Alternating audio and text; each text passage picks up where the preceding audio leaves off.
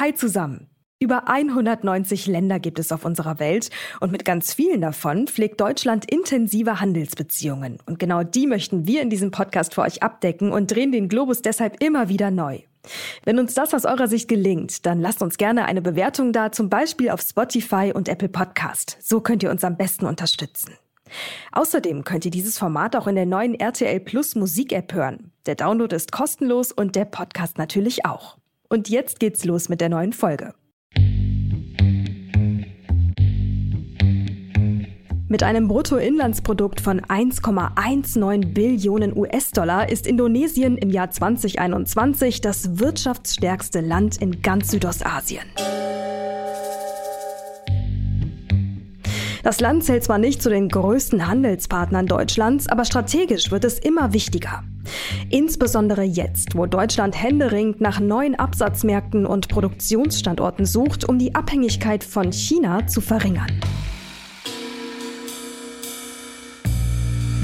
Bis 2030 will Indonesien zu den zehn größten Volkswirtschaften der Welt zählen. Und Experten trauen dem Land diese Entwicklung auch eindeutig zu.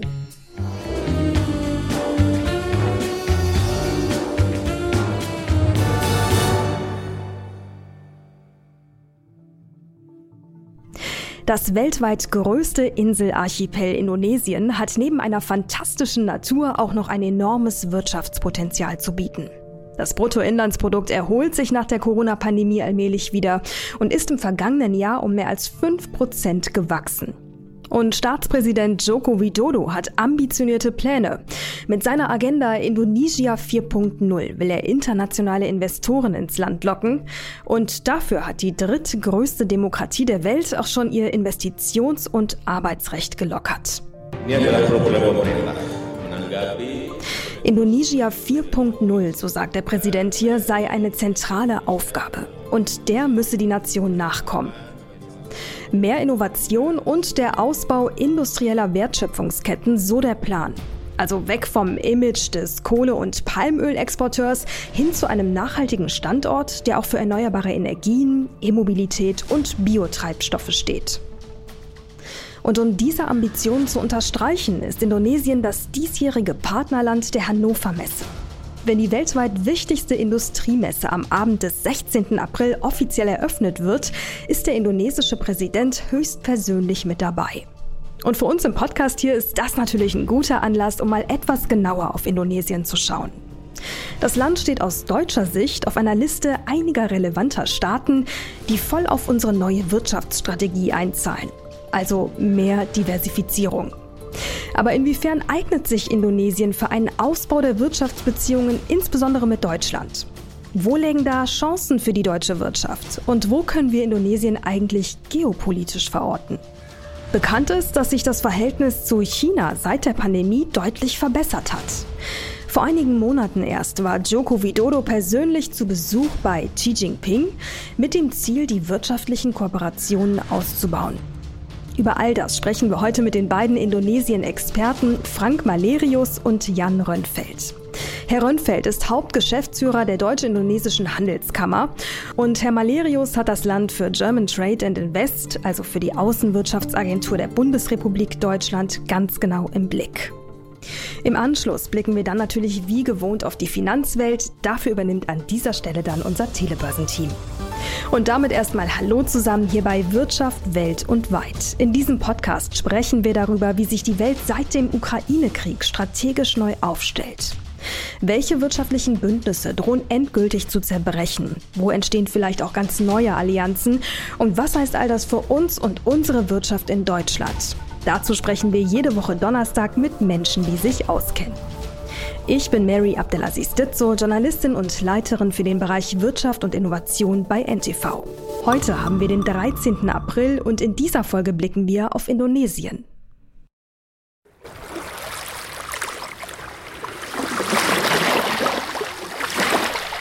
Das Land Indonesien besteht aus rund 17.500 Inseln, von denen über 6.000 bewohnt sind. Sie liegen zwischen dem Indischen Ozean und dem Pazifik, verbinden also Asien und Australien. Nimmt man alle Inseln zusammen, ist Indonesien etwa fünfmal so groß wie Deutschland. Der Klimawandel ist in dem Land mehr als greifbar, denn die Hauptstadt Jakarta auf der Insel Java droht zu versinken. Für mehr als 30 Milliarden US-Dollar wird deshalb auf Borneo gerade eine neue Hauptstadt gebaut. Nusantara soll sie heißen. Und nach dem Willen der indonesischen Regierung wird sie sogar CO2-neutral gebaut. Schon im nächsten Jahr sollen Teile der Regierung dorthin umziehen.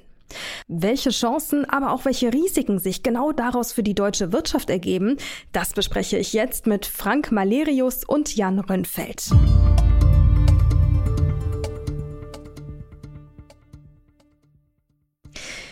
Herr Malerius, Herr Rönnfeld, herzlich willkommen bei uns im Podcast. Schön, dass Sie beide da sind. Freuen uns. Dankeschön. Guten Tag. Guten Tag. Bis 2030 will Indonesien zu den zehn größten Volkswirtschaften der Welt zählen. Das ist mal eine Ansage. Wie genau soll das gelingen? Herr Malerius. Ja, man will vor allen Dingen äh, besser im Manufacturing werden. Man will die verarbeitende Industrie äh, stärken, nicht? also ausländische Unternehmen aus, der, aus dem verarbeitenden Gewerbe ins Land locken, denn davon hat man bisher viel zu viel. Indonesien ist noch immer stark vom Rohstoffsektor abhängig und wenn es gelingt, mehr produzierende Unternehmen ins Land zu holen, dann hat man vielleicht ganz gute Chancen, das auch zu schaffen. Hm. Jetzt ähm, gibt es ja Indonesia 4.0, unter dem ganzen Stern steht es. Ähm, vielleicht, Herr Rönnfeld, können Sie noch mal genauer erklären, was können wir uns denn noch darunter vorstellen? Was ist da die große Vision Indonesiens? Ja, ich glaube, es geht darum, dass Sie praktisch die, ähm, wie Herr Malerius ja sagte, die, die die, dass die Manufacturing, die verarbeitende Industrie verbessern wollen, höhere Wertschöpfungsketten im Land haben wollen, äh, in, Investitionsgüterindustrie möglichst äh, ins Land ziehen wollen und das eben dann direkt mit der mit der Technologie, die dann äh, verfügbar ist. Welche Technologie ist das genau? Naja, 4.0 äh, geht ja sozusagen in Richtung ähm, Digitalisierung, ähm, Automatisierung, Internet of Things. Also man will dann praktisch gleich den, den Quantensprung oder die, das, was, was bisher vielleicht nicht so äh, ähm, erfolgreich äh, installiert, in, in Produktionskapazitäten installiert wurde, das dann gleich einen Schritt weiter äh, praktisch auf den letzten, äh, wie sagt man so, State of the Art dann möglichst äh, direkt anwenden. Hm. Also schon eine ziemlich äh, große Nummer, die Indonesien davor hat.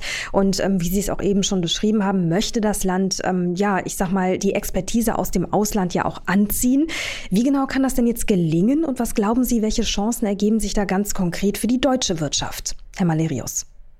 Ja, Indonesien hat äh, im Jahr 2020, 2021 äh, hier eine, eine, große, eine große Reform gestartet. Nicht? Das ist die sogenannte Omnibus Law for Job Creation. Nicht? Da geht es darum, also man hat die Industrie geöffnet für ausländische Unternehmen. Viele Sektoren waren geschlossen oder nur, nur bedingt offen.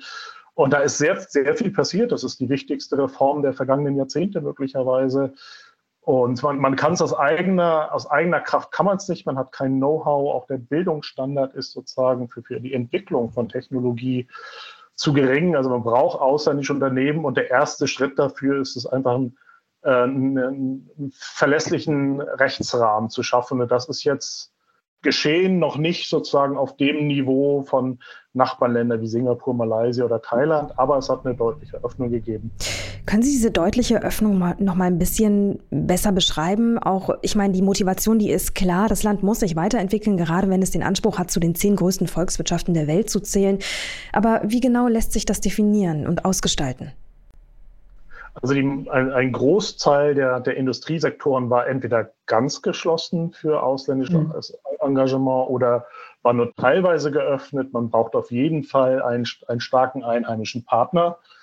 Und das hat schon mal viele Unternehmen abgestreckt. Zudem gab es eigentlich, war das, das Arbeitsrecht sehr, sehr, sehr streng, also mit vielen Regelungen, die, die einfach nicht akzeptabel waren für, für ausländische Unternehmen, die ja auch nach Thailand gehen können, die nach Vietnam gehen können, die nach äh, nach, nach Malaysia gehen können. Und auch da hat man liberalisiert. Also man kann jetzt einfacher äh, sozusagen umstrukturieren, Leute entlassen. Es, äh, man kann, man, die, die Mindestlohnsteigerungen sind ein bisschen flexibler. In der Arbeitszeit ist man flexibler geworden. Nicht? Also Indonesien ist ein sehr, ein relativ illiberal, eine illiberale Wirtschaft. Also man ist sehr, sehr, sehr äh, äh, sehr verbotsorientiert bisher gewesen. Mhm. Und da hat sich einiges getan. Weil es das Land natürlich auch muss. Die Konkurrenz ist stark. Thailand, Malaysia, da gibt es ganz viele Länder in Südostasien, die sind da schon wesentliche Schritte weiter. Warum sollte ich als deutsches Unternehmen aber jetzt trotzdem nach Indonesien gehen? Was ist da besonders spannend? Wo liegen die Chancen, Herr Rönnfeld?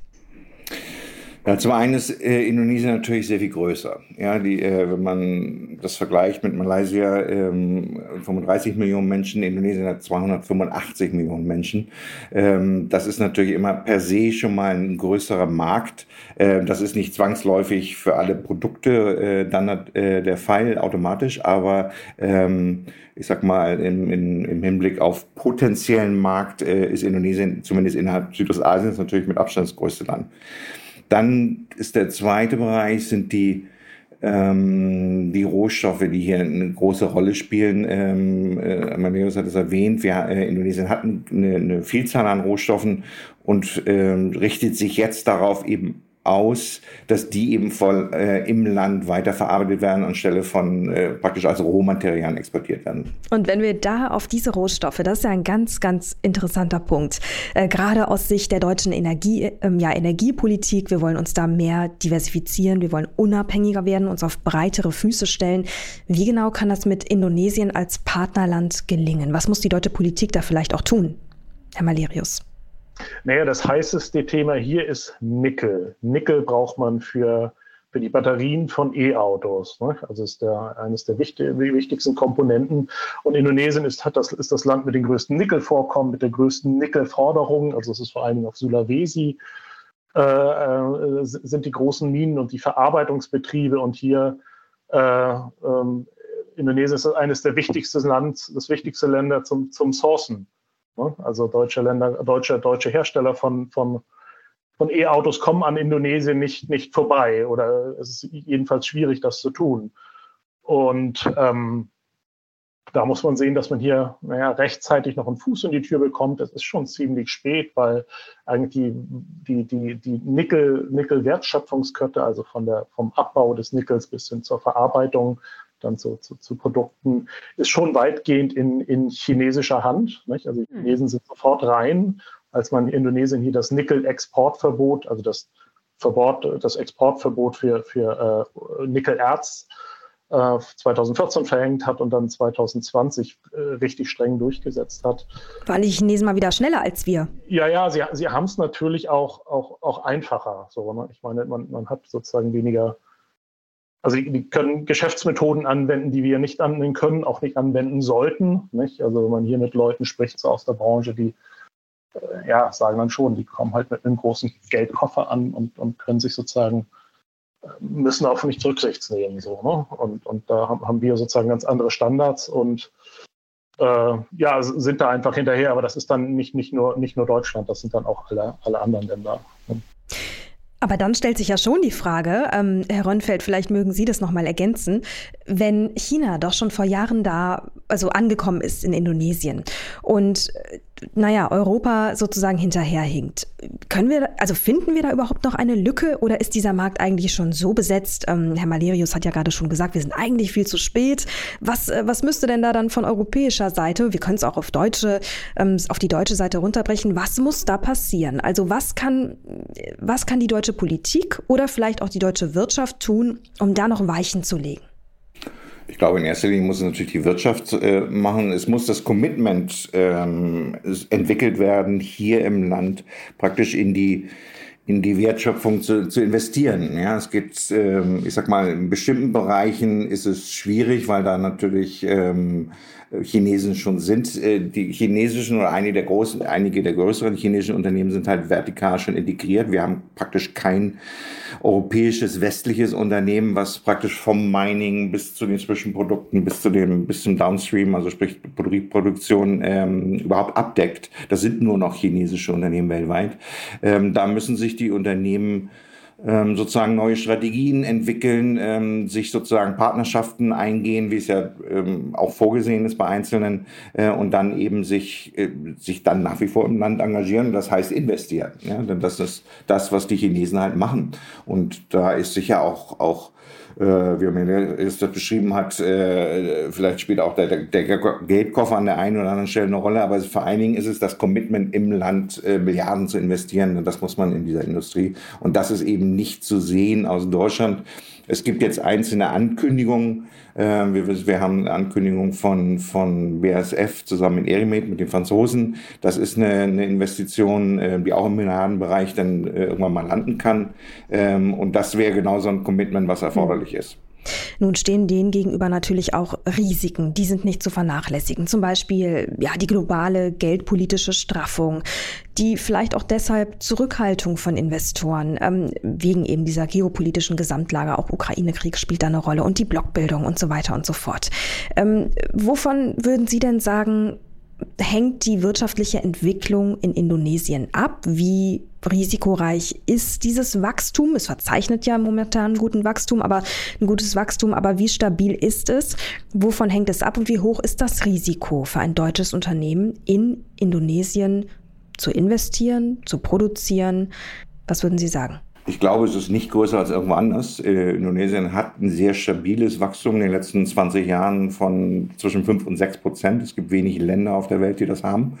Ähm, es ist äh, ein demokratisch verfasstes Land. Ähm, es ist schwierig, weil äh, für deutsche Unternehmen Risiken äh, liegen in der, in der Gesetzgebung, in der Planbarkeit von Investitionen. Äh, da ist Indonesien etwas schwieriger als andere, weil es, weil es sozusagen Veränderungen häufig gibt ähm, in der Planbarkeit. Aber ansonsten ist der ist nicht sehr viel anders als andere Länder, außer dass es größer ist und eben stabil wächst. Und der entscheidende Faktor bei dem Wachstum von Indonesien ist ja gar nicht so sehr der, die Außenwirtschaft. Der entscheidende Faktor ist, dass ähm, gut die Hälfte des Bruttosozialprodukts, 60 Prozent, werden aus der inländischen Konsumnachfrage, also sprich äh, äh, das Wachstum, was praktisch im Inland erzielt wird. Äh, das ist die treibende Kraft und das ist auch die stabilisierende Faktor hier im Land. Mhm, verstehe. Herr Malerius, ähm, wie würden Sie das Risiko einschätzen und vielleicht auch mal im Vergleich dazu die Chancen? Ich würde behaupten, Sie sagen, die Chancen überwiegen, keine Frage. Ähm, das ist natürlich, oder? Was würden Sie sagen? Ich schüttel mit dem Kopf. Ja, nein, nein, nein, ich erstmal sozusagen, ich gehe da völlig, völlig unvoreingenommen ran. Also ich würde der Herrn, Herrn Rönnfeld beipflichten. Nicht? Also das Risiko ist erstmal nicht, nicht größer als sonst. Indonesien hat ja auch ein, ein sehr stabiles, sehr stabiles, über Jahrzehnte lang stabil hohes Wachstum. Nicht? Wir hatten hier die Asienkrise, da ist die Wirtschaft um historisch 13 Prozent geschrumpft und seitdem, dann hat man sich zwei Jahre danach wieder berappelt und seitdem hat man stabil im Grunde 5 Prozent Wachstum, immer sogar, meistens sogar noch ein, ein Stück, ein Stück drauf. Nicht? Der, wenn die Rohstoffpreise hoch sind, also vor allen Dingen Kohle und jetzt, jetzt auch Nickel, dann geht es dem Land nochmal ein, ein Stück besser. Nicht? Dann hat man, hat man irgendwie Vorteile, dann gibt es den, den, die, die, die, was Herr Rönnfeld auch sagte, die, die optimistischen Konsumenten. Nicht? Die, hier ist jeder Zweite ist unter 30 Jahre alt. Die meisten haben bis zur Covid-Krise selber gar keine Krise miterlebt. So, mhm. Sondern das heißt, man ist optimistisch, wenn man Geld hat, man gibt aus, man legt sich auf die hohe Kante.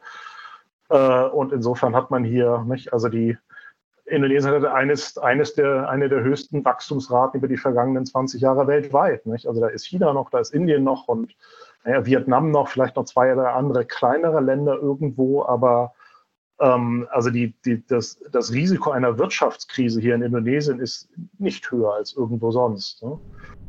Sie haben gerade schon angefangen, in Ansätzen so ein bisschen besser zu beschreiben, wie die Menschen, äh, ja, ich sag mal, die sich mit Wirtschaft umtreiben in Indonesien, ähm, wie die so ticken. Vielleicht können wir das nochmal so ein bisschen intensivieren, weil wenn ich mich als deutsches Unternehmen dort platzieren möchte, in welcher Form auch immer, muss ich ja auch ein bisschen mehr Verständnis dafür haben, was, wie ticken die, wie denken die, wie funktioniert die Wirtschaft dort, ähm, wie ist es auch kulturell verankert.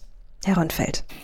Ja, der wichtigste Punkt, den hat Herr Meleus gerade genannt, das ist die junge Bevölkerung. Äh, wir haben eine sehr junge mhm. Bevölkerung, eine sehr, äh, wie sagt man so schön, äh, neudeutsch tech-affin. Ja? Ähm, hier läuft alles, hier hat jeder mindestens ein Smartphone, meistens zwei oder noch mehr.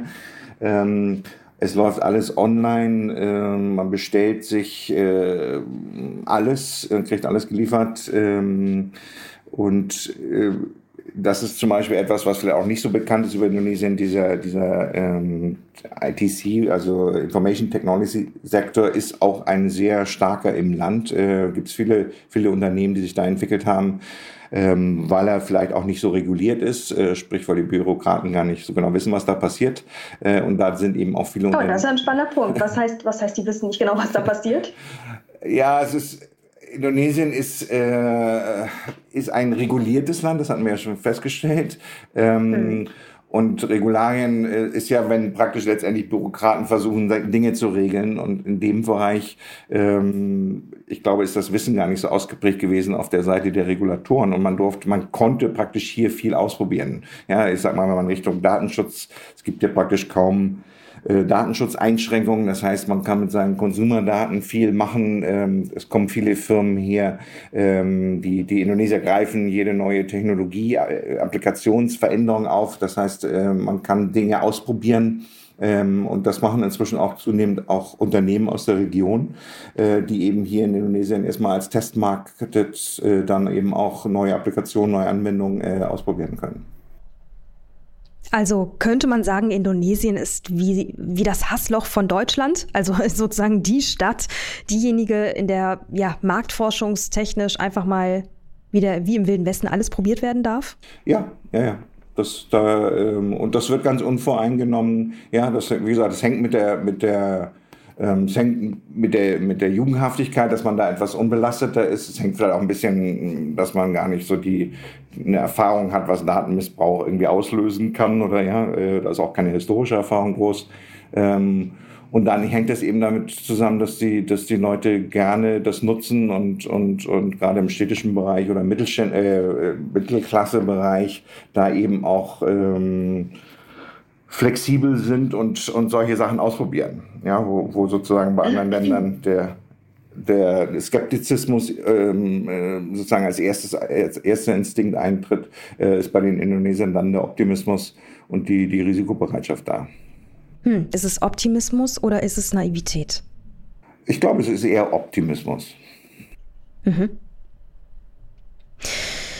Ein spannender Punkt, den ich unbedingt hier noch ansprechen möchte, ich hatte das im Vorfeld in einem Artikel gelesen, ähm, die Hauptstadt Jakarta auf der Insel Java, die droht zu versinken. Und nun wird ja für mehr als 30 Milliarden US-Dollar auf Borneo gerade eine neue Hauptstadt für Indonesien gebaut. Wie kann man sich das denn vorstellen, Herr Malerius?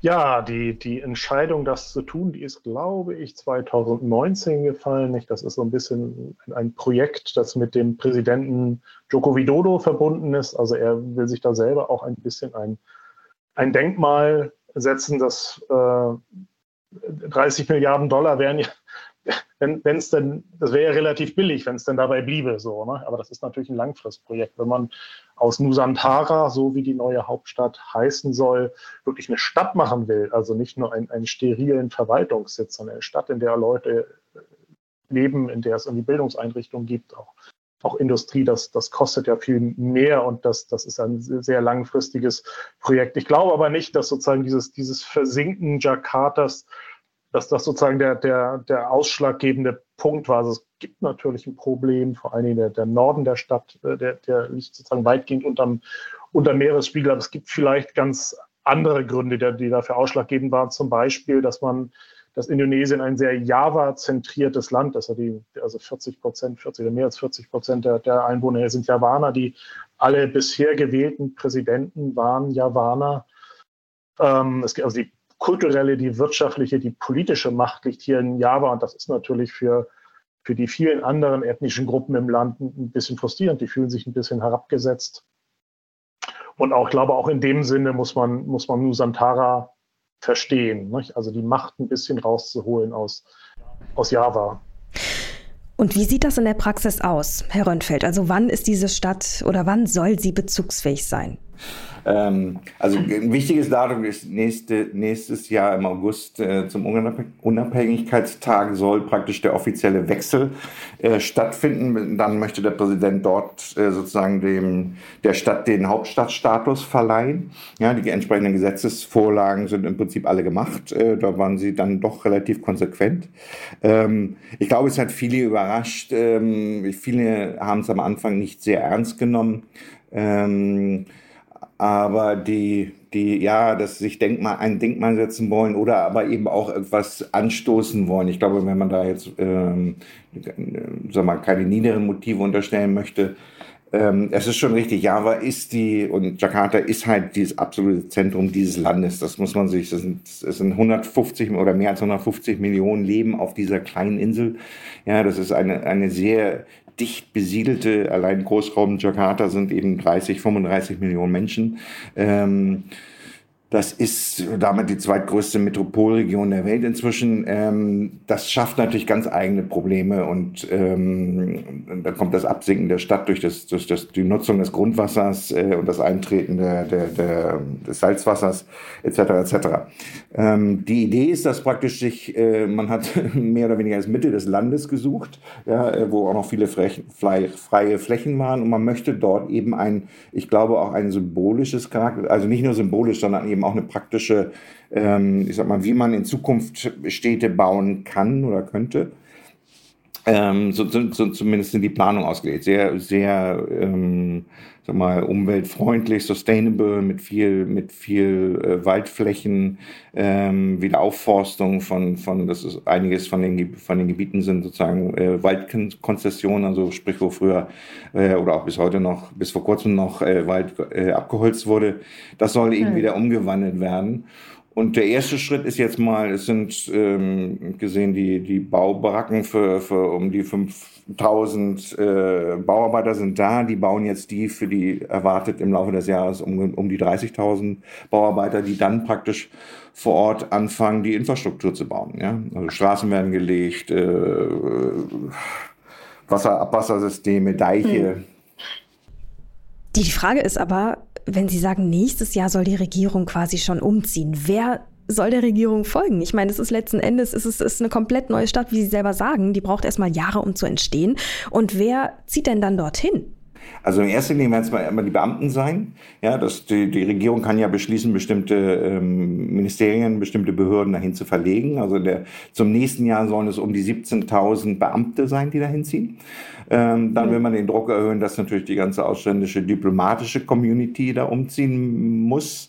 Ähm, wenn man mehr und mehr im Laufe der Jahre, das, das ist ja ein Prozess, der sich über 20, 30 Jahre hinzieht, wenn man da praktisch konsequent weiter daran arbeitet, nach und nach alle alle Hauptbehörden, alle größeren Staatsunternehmen, Zentralen etc. dorthin zu verlegen, dann muss ja, dann muss die ausländische äh, Community nachziehen, dann müssen die Firmen nachziehen äh, und dann kann man schon über, über einen längeren Zeitraum da auch eine, eine Millionenstadt entwickeln. Es ist theoretisch machbar. Ja, und 30 Milliarden ist dann auch, müssen, kein, ist dann auch kein, kein Geld für so ein Projekt. Ja, ich glaube, vor allem müssen auch Anreize geschaffen werden. Da bin ich äh, sehr gespannt, wo das noch hinführt. Wir kennen das ja von China. Ähm, ein Teil des Landes ist hochmodernisiert. Shenzhen äh, gefühlt ein oder mehrere Jahrzehnte voraus. Der Westen des Chinas äh, oder von China wiederum ist sehr arm. Und dann hat man ja auch angefangen zu sagen, na gut, dann ähm, erhöhen wir mal die Steuern in gewissen Teilen Chinas und äh, schaffen wiederum Anreize, mehr gen Westen ähm, sich anzusiedeln, weil es da einfach ähm, ja letzten Endes dann auch günstiger ist und die Gewinne steigen. Ähm, also ich bin gespannt, was da noch kommt in Richtung Indien Indonesien oder in Richtung der neuen Hauptstadt. Denn letzten Endes muss da ja was passieren, um diese Metropole auch mit Leben zu füllen. Ich würde gerne noch mal über einen anderen Punkt mit Ihnen sprechen. Ähm, nun ist es ja so, dass Indonesien, Sie haben es ja eben auch schon beschrieben, sehr intensive Handelsbeziehungen mit China pflegt. China ist in Europa gerade so ein halbrotes Tuch. Ähm, jetzt ist natürlich die Frage, wie positioniert sich Indonesien eigentlich? Also steht es wirklich völlig neutral in der Mitte oder wie können wir uns das vorstellen? Ja, politisch versucht Indonesien äh, weitgehend in, in, in, internationalen Konflikten neutral zu sein. Äh, was China angeht, ne, es gibt so kleinere Grenzkonflikte, in, also im chinesischen Meer, im, im, im, Norden Indonesiens. Es gibt natürlich aber auch große, große, ähm, große wirtschaftliche Abhängigkeit. Nicht? Man hat ja die Indonesier, die Chinesen bauen hier zahlreiche riesige Infrastruktur, ersetzen zahlreiche riesige Infrastrukturprojekte um.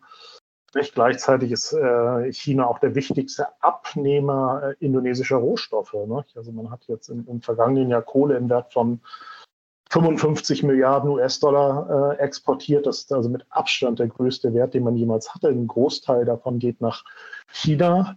Und das heißt, dass China auch sozusagen als der Abnehmer indonesischer Waren natürlich auch na, durchaus am, am Hebel setzt und sagen kann, also nicht, wenn ihr uns weiter als, als, als, als, als Markt haben wollt, nicht, also, oder wenn ihr weiter auch sozusagen unsere, unsere günstige Arbeitskraft bei Infrastruktur und unserer Technologie haben wollt, die, die einfach günstiger ist als, als, als, als die andere Anbieter, weil, weil dort viel, viel staatliches Geld reinfließt, unsere, unsere günstigen Kredite in Anspruch nehmen wollt, dann äh, ähm, stellt euch nicht gegen uns. Mhm. Ne? Zumindest so hm. Es geht ja sogar noch einen Schritt weiter. Ähm, wenn ich es richtig verfolge, dann ist Indonesien ein möglicher Kandidat für BRICS Plus, ja, also für die Wirtschafts- oder den Wirtschaftszusammenschluss äh, der Länder Brasilien, äh, Russland, Indonesien, China und Südafrika. Die werben ja ganz stark um neue Partner. Wie steht Indonesien dazu? Ich glaube, der, der Punkt ist, ähm, an China kann hier in, in Asien keiner vorbei. Man kann weltweit wahrscheinlich kaum jemand vorbei, aber natürlich keins der umliegenden Ländern. Ähm, äh, wenn man ja sagte, es ist das größte, mit Abstand größte Handelspartner inzwischen und natürlich wird man sich mit dem nicht überwerfen wollen, genau wie wir das aus Deutschland raus nicht können. Wir können uns auch nicht mit China überwerfen, nur weil die Amerikaner das jetzt äh, auf die Spitze treiben wollen. Ich glaube, da werden sie in der Region ähm, ausgebremst. Ich meine, keins auch der anderen größeren Länder der Region ähm, will dann eine, will diese Zuordnung oder diese diese ähm, Zuspitzung haben. Äh, man ist sich natürlich bewusst, dass das geostrategisch, militärisch ähm, äh, muss man sich da muss man sich da besser aufstellen, als man das vielleicht in der Vergangenheit gemacht hat. Ja, ähm, da haben die Länder wir ja in Deutschland auch äh, dazugelernt oder waren da, glaube ich, insgesamt eher vielleicht sogar ein bisschen weniger naiv, als wir das in Deutschland waren, ähm, dass man eben sich da ähm, sozusagen abgegrenzt hat. Auf der anderen Seite ist es so, mums, China braucht Indonesien genauso stark wie Indonesien China braucht. Das muss man, muss man sich halt auch vor Augen führen. Ähm, äh, Indonesien ist eines der wenigen Länder, glaube ich das einzige Land, was es sich gewagt hat, herauszunehmen, chinesische Fischereiboote zu versenken, wenn in jedem eigenen Land aufgebaut, in eigenen Messer aufgebracht werden. Das traut sich kein anderes Land. Ja, ähm, der indonesische Präsident. Warum traut Indonesien sich das? Um, um dann Zeichen zu setzen. Ich glaube, weil die erstens die, die Überfischung die, äh, der Flotten war einfach so massiv, äh, dass man da eben auch ein Zeichen setzen wollte. Ähm, und vielleicht auch was kann. Man hat keinen direkten territorialen Konflikt, also da gibt's also jetzt nicht so wie Philippinen oder andere Länder. Äh, und man ist eben, wie gesagt, da auch in einer etwas äh, als deutlich größeres Land als die meisten anderen, ähm, auch in einer etwas anderen geostrategischen Position. Äh, und das hat man eben auch durchaus auch ausgespielt. Ja, also auch der Präsident mhm. ist im, am Anfang seiner, seiner Amtszeit nach China gegangen und hat sich dort bei den Chinesen äh, vor versammelter Mannschaft sozusagen Geschäftskongress äh, Kongress beschwert über die schlechte Strategie von einigen der, der, der chinesischen Investitionsprojekte. Ja, das muss machen auch nicht viele. Mhm. Habe ich tatsächlich so auch noch nicht gehört. Ja. Also ein sehr selbstbewusstes Land mit ähm, viel Potenzial, viel wirtschaftlichem Potenzial. Das hat natürlich auch Deutschland erkannt. Nicht umsonst ist Indonesien Partnerland der Hannover Messe in diesem Jahr. Und ich möchte mich an der Stelle erstmal ganz herzlich bei Ihnen beiden bedanken. Das waren spannende Einblicke. Wir verfolgen das natürlich. Wir sind ganz gespannt, was Robert Habeck und ähm, das ganze Wirtschaftsministerium da vielleicht noch auf die Beine stellt. Da gab es ja auch schon diverse Ankündigungen, dass man die Beziehungen intensivieren möchte. Wir behalten das auf jeden Fall im Blick und vielleicht sprechen wir uns dann nochmal dazu. Ganz herzlichen Dank an Sie beide. Vielen Dank. Gern geschehen. Gerne. Und vom wirtschaftlichen und geopolitischen Blick schauen wir jetzt nochmal wie gewohnt auf die Finanzwelt. Diesen Part übernimmt bekanntlich unser Telebörsenteam. Dankeschön, Mary. Und ähm, ich spreche jetzt an der Börse in Frankfurt mit meinem Kollegen Friedhelm Tilgen. Freddy, grüß dich. Indonesien. Was fällt dir da mit der Finanzbrille gesehen ein? Urlaub mal ganz ausgenommen. Indonesien ist ein, eine extrem stark wachsende Volkswirtschaft, nicht nur in Sachen Bevölkerung, auch in Sachen Wirtschaft. Das äh, Land hat mittlerweile äh, über 280 Millionen Einwohner, Wachstumsraten in normalen Jahren von fünf bis sechs Prozent. Aber ein Großteil, ein Viertel der Bevölkerung lebt immer noch unter der Armutsgrenze. Es gibt unglaublich viele Rohstoffe in diesem durchaus auch flächenmäßig riesigen Land. Äh, Indonesien ist der größte Palmölproduzent der Welt. Ähm, das bringt natürlich Einnahmen, aber auch viel Kritik, weil Palmöl unter ökologischen Gesichtspunkten auch nicht immer nur als positiv angesehen wird. Aber das Land profitiert unter anderem auch vom Gold- und Kupferabbau. Der größte Produzent dort ist auch der größte Steuerzahler im Land. Freeport Indonesia betreibt äh, die größte Goldmine der Welt in Westneuguinea. Das ist ganz im Osten von Indonesien. Und last but not least, du hast es schon anklingen lassen, äh, der Tourismus ist ebenfalls wichtig. Bali, die wichtigste Tourismusinsel in Indonesien, verzeichnet alleine vier Millionen Besucher pro Jahr. Wenn man mal auf die Börse schaut, wie läuft die dort in Indonesien? Eigentlich wie die anderen Märkte der Welt auch. Indonesien äh, hat eine Börse und eine Finanzwirtschaft, die eigentlich weltwirtschaftlich sehr gut mithalten kann und äh, entsprechend auch der Index, das ist der IDX, der Indonesia äh, Stock Exchange Index ähm, sich ähnlich entwickelt, wie wir das auch an anderen Börsen können. Die Volatilität vielleicht ein bisschen höher, aber alleine wenn man mal guckt, wie die Entwicklung war seit der Covid-Pandemie, auch da hat es 2020 ähm, einen Tiefstand gegeben, einen Einbruch der Börse. Ähm, aber seitdem hat sich die Börse schon wieder deutlich erholt und mehr als 50 Prozent hinzugewonnen. Da sieht man, die Entwicklung ist da nicht viel anders, als wir das auch hier in Europa oder in den USA kennen. Dankeschön, Freddy, und damit zurück zu dir, Mary. Liebes Team, besten Dank für eure Infos. Und wenn Sie, liebe Hörer, mehr von unserem Telebörsenteam hören, vor allem aber auch mal sehen wollen, dann schalten Sie am besten mal den Fernseher ein und schauen Sie bei uns vorbei. Auf NTV informieren die Kolleginnen und Kollegen des Telebörsenteams Sie jeden Tag über alles Wichtige von der Börse, über News aus der Finanzwelt und das Neueste aus der Wirtschaft. Redakteure dieses Podcasts sind Andrea Sellmann, das NTV Telebörsenteam und ich, Mary Abdelaziz Ditzo. Produziert wird dieses Format von Wei Quan aus dem Team der Audio Alliance. Außerdem haben Sie jederzeit die Möglichkeit, uns ein Feedback zu hinterlassen, am besten per E-Mail. Die Adresse lautet www.ntv.de. Und zum Schluss noch unser kleiner obligatorischer Hinweis. Dieser Podcast ist keine Anlageberatung. Vor dem Kauf von Aktien, Anleihen oder anderen Geldanlagen sollten Sie sich unbedingt noch anderweitig informieren. An dieser Stelle erstmal vielen Dank fürs Zuhören, bleiben Sie uns treu und machen Sie es gut. Bis zum nächsten Mal.